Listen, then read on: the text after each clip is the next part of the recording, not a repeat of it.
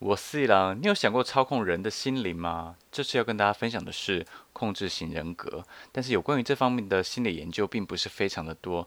那什么是控制型人格呢？简单的解释就是，我喜欢用手段控制你，往我想要的剧情走。这这有可能吗？人有这么好控制吗？我们来听一段录音。Listen, we had a report of a disturbance at your house, and there were shots fired. Is your husband Michael? Okay, I'm sorry to tell you, ma'am, he's been killed. No, no, no, he's, he's been killed, ma'am. I'm sorry. No, he's not. Listen. No, no. Try to calm down. No. 这段的录音大纲是警察告诉一位女士，你的先生被枪杀了。接着是女士哭泣的声音。这位哭泣的女士叫做达利亚，她被枪杀的先生叫做麦克。达利亚与麦克原本不是一对夫妻的，而麦克是一个有钱的商人。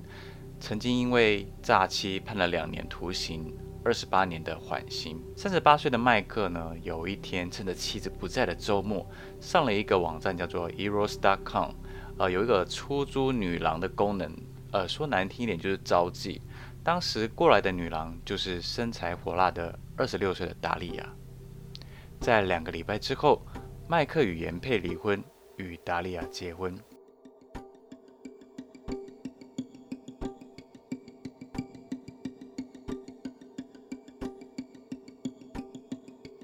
在与达利亚这段婚姻中呢，达利亚曾经三次想要陷害自己的先生麦克，例如在饮料中放防腐剂。在这期间，达利亚联络了前男友帮忙。虽然前男友被达利亚骗了两三次，但是达利亚用自己的身体作为报酬，前男友最后还是帮忙了。达利亚要求前男友假装律师，打电话给麦克说：“如果名下的房产给你老婆的话。”法院会把缓刑取消，而事实上并没有这个方式哦。不过麦克还是相信了，就把房子名字换成达利亚的名字。那达利亚为什么要房子呢？他想要卖掉房子拿到钱。刚刚有提到，麦克在缓刑期，如果被抓到持有毒品的话，会再一次的入狱。有一天，麦克与达利亚开车去吃饭的时候，麦克在不知情的情况之下，达利亚举报他持有毒品。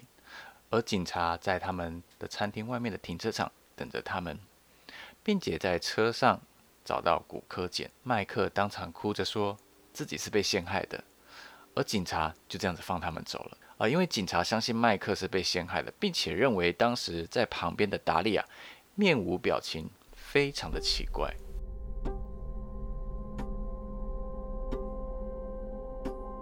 在回家的路上，达利亚开着车。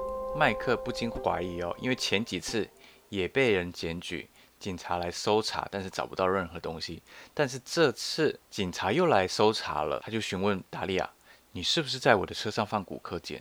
你是唯一知道我们行程的人，会用我车的人。”达利亚受到怀疑的当下，歇斯底里的吼道：“谁都可以怀疑，你怎么可以怀疑我呢？我对你这么好，我这么在乎你。”回到家的隔天，达利亚感觉到麦克还在怀疑。刻意的保持距离，而达利亚呢，又开心的告诉麦克：“我之所以昨天会这么的歇斯底里，是因为我怀孕了。”而麦克非常的开心，而接着这对夫妻呢，就很开心的去准备迎接这个新的生命的到来。不过怀孕这件事都是达利亚说的谎。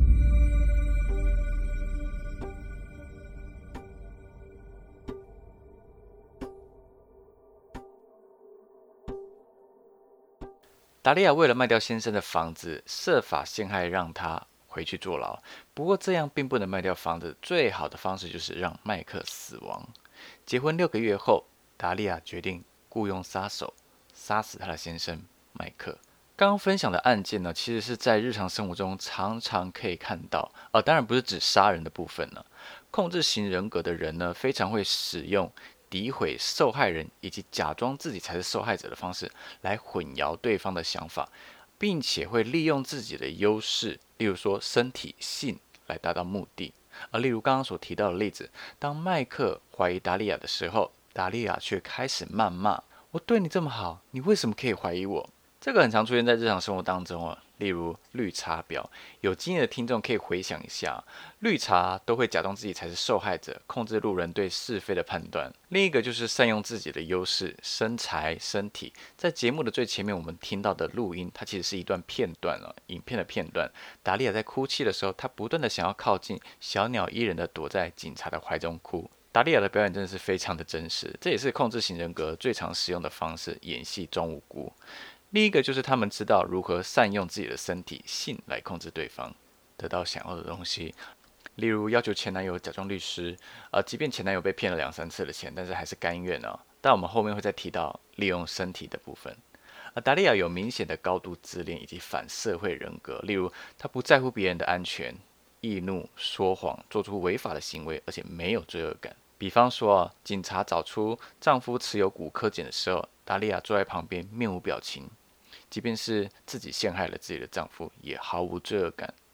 那达利亚的先生麦克被杀了吗？答案是没有。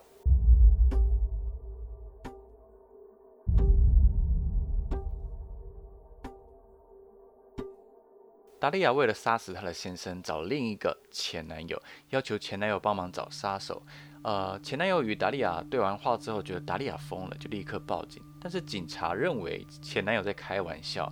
为了证实达利亚没有在开玩笑，前男友再一次的与达利亚会面。而这次的会面呢，前男友要求警察装录影机，录下他们在车内的对话。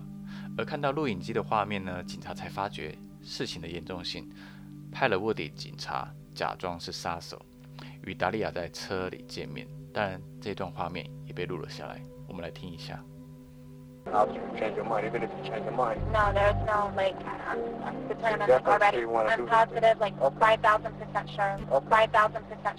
刚刚的对话大纲就是假装杀手的卧底警察与达利亚确认杀死麦克的时间之后，又接着提问：“你是真的要杀死你的丈夫吗？”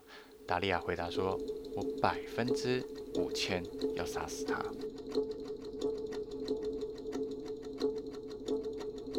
在暗杀的当天，达利亚很早很早就去健身房了。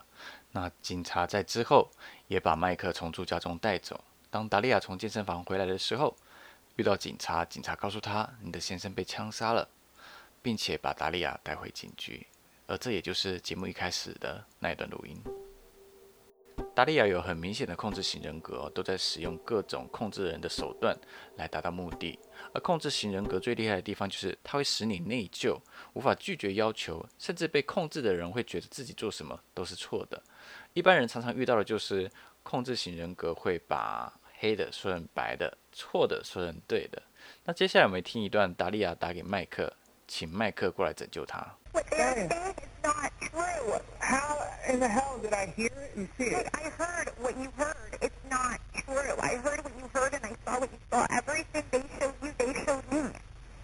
And how is it not? How are you telling me that? I am giving you my word that it's not true. 刚刚那整段的录音的大纲就是麦克看到警方提供的录影带的内容，而内容就是达利亚要杀他与杀手的对话影片。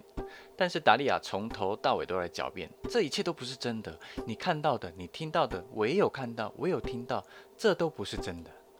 接下来要播放的录音档呢，是非常经典的精神操控的对话，在心理学称作煤气灯效应，借着扭曲资讯，让对方感到自我怀疑，怀疑自己对事情的判断以及记忆是不是都错的。可能我这样解释你不是很清楚，那我们直接来听经典对话。原本录音档有五分钟哦，会很长，我就挑精华的片段，大概一分钟。如果不想听的听众呢，可以跳过一分钟，直接去听大纲。那我们开始喽。I got it too. Like, how do you explain what I saw I am limited on my phone call. You know the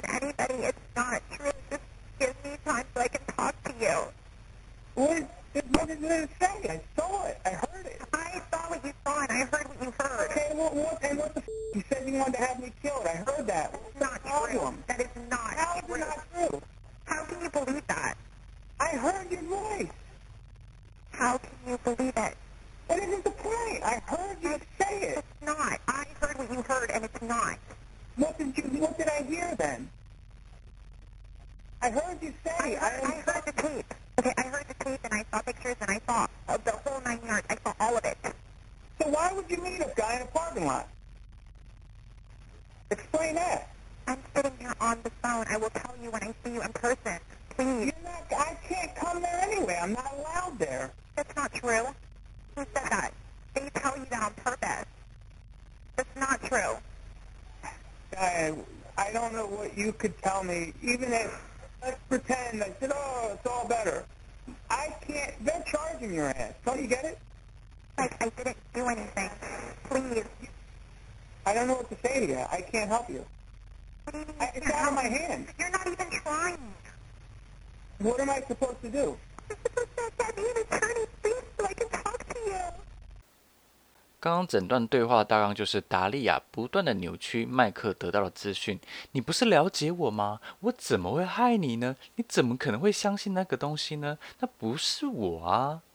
而在整段的五分钟的录音档中呢，达利亚先是指责、贬低对方，接着再让自己变成受害者，让麦克产生怀疑，觉得自己才是错的。在五分钟的录音档中呢，达利亚有一度接不下去，他就结束了话题。呃，另起另外一个话题。不过，麦克看到的是活生生的录影带啊，他的脑子的运作还是正常的，所以没有那么容易被操控。这边有一个非常重要的一点哦，当你要决定离开控制者的时候，绝对绝对不可以再与控制者见面。在前段的录音，你可以听到达利亚一直想要跟麦克见面，其中一个原因是他想要利用身体的优势，例如拥抱啊。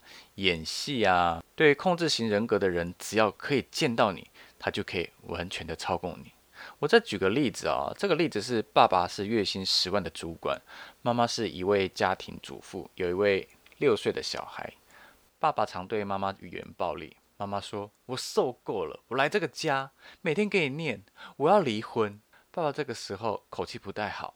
我每天为这个家，早上八点出门，晚上十点回家。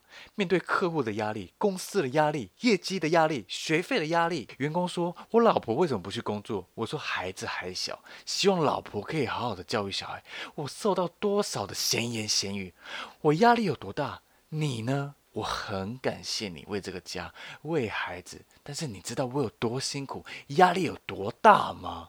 以上爸爸的对话一开始先贬低，口气威吓妈妈。接着再把自己转成受害者，在部分的家庭呢，会有这样的关系，会一直痛苦轮回着，离不开彼此，而妈妈会觉得非常的有罪恶感。其实，在很多的家庭或者是有伴侣关系的情侣，其实有一部分人都有存在这样的问题。在日常生活中，控制对方去做事情是常有的事情，例如请伴侣去买午餐，但是这里的控制是不一样的。根据布斯滕一九七二年的论文。控制型人格最不一样的地方，就是控制者意识到路人对自己达到目标有威胁性的时候，就会故意的去欺骗或者耍一些手段，赢了路人或者成功了，控制者就会觉得很有快感，觉得这样非常的爽，就像是八点档里面的坏人呢、啊，耍心机赢了，他们就很爽，很欠揍的那种表情，他们觉得非常的开心。例如刚刚录音档中的例子啊，达利亚为了得到麦克的房子，拿去卖钱。但是当时麦克怀疑达利亚，认为是他把毒品放在车上的。这个时候，控制者也就是达利亚怕麦克会离婚，阻止达利亚得到钱，所以呢，他就欺骗了老公，说自己怀孕，而老公信了。达利亚觉得非常的开心，会觉得很爽。麦克是笨蛋，随便说一个谎你就信了。达利亚在这件案件中被软禁的时候，与维修工人发生了关系，而有了小孩。达利亚又再次利用她的身体的优势去达到目的，而这个目的就是达利亚不想坐牢，所以她故意与工人发生了关系，怀孕有了小孩。在这个案件的最后，麦克拿回他的房子，并且在二零二零年与一位女性订婚。达利亚目前正在坐牢，二零三二年之前都不会出狱。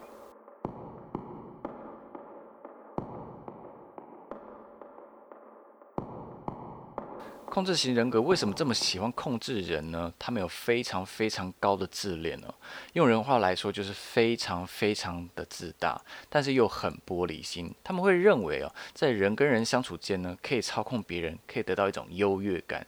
即使你是一个非常有爱心、有善心、受到大家欢迎的人，也会对控制人格的人呢有威胁。他们就会想对你耍一些手段，来显得，哼，我还是比你强。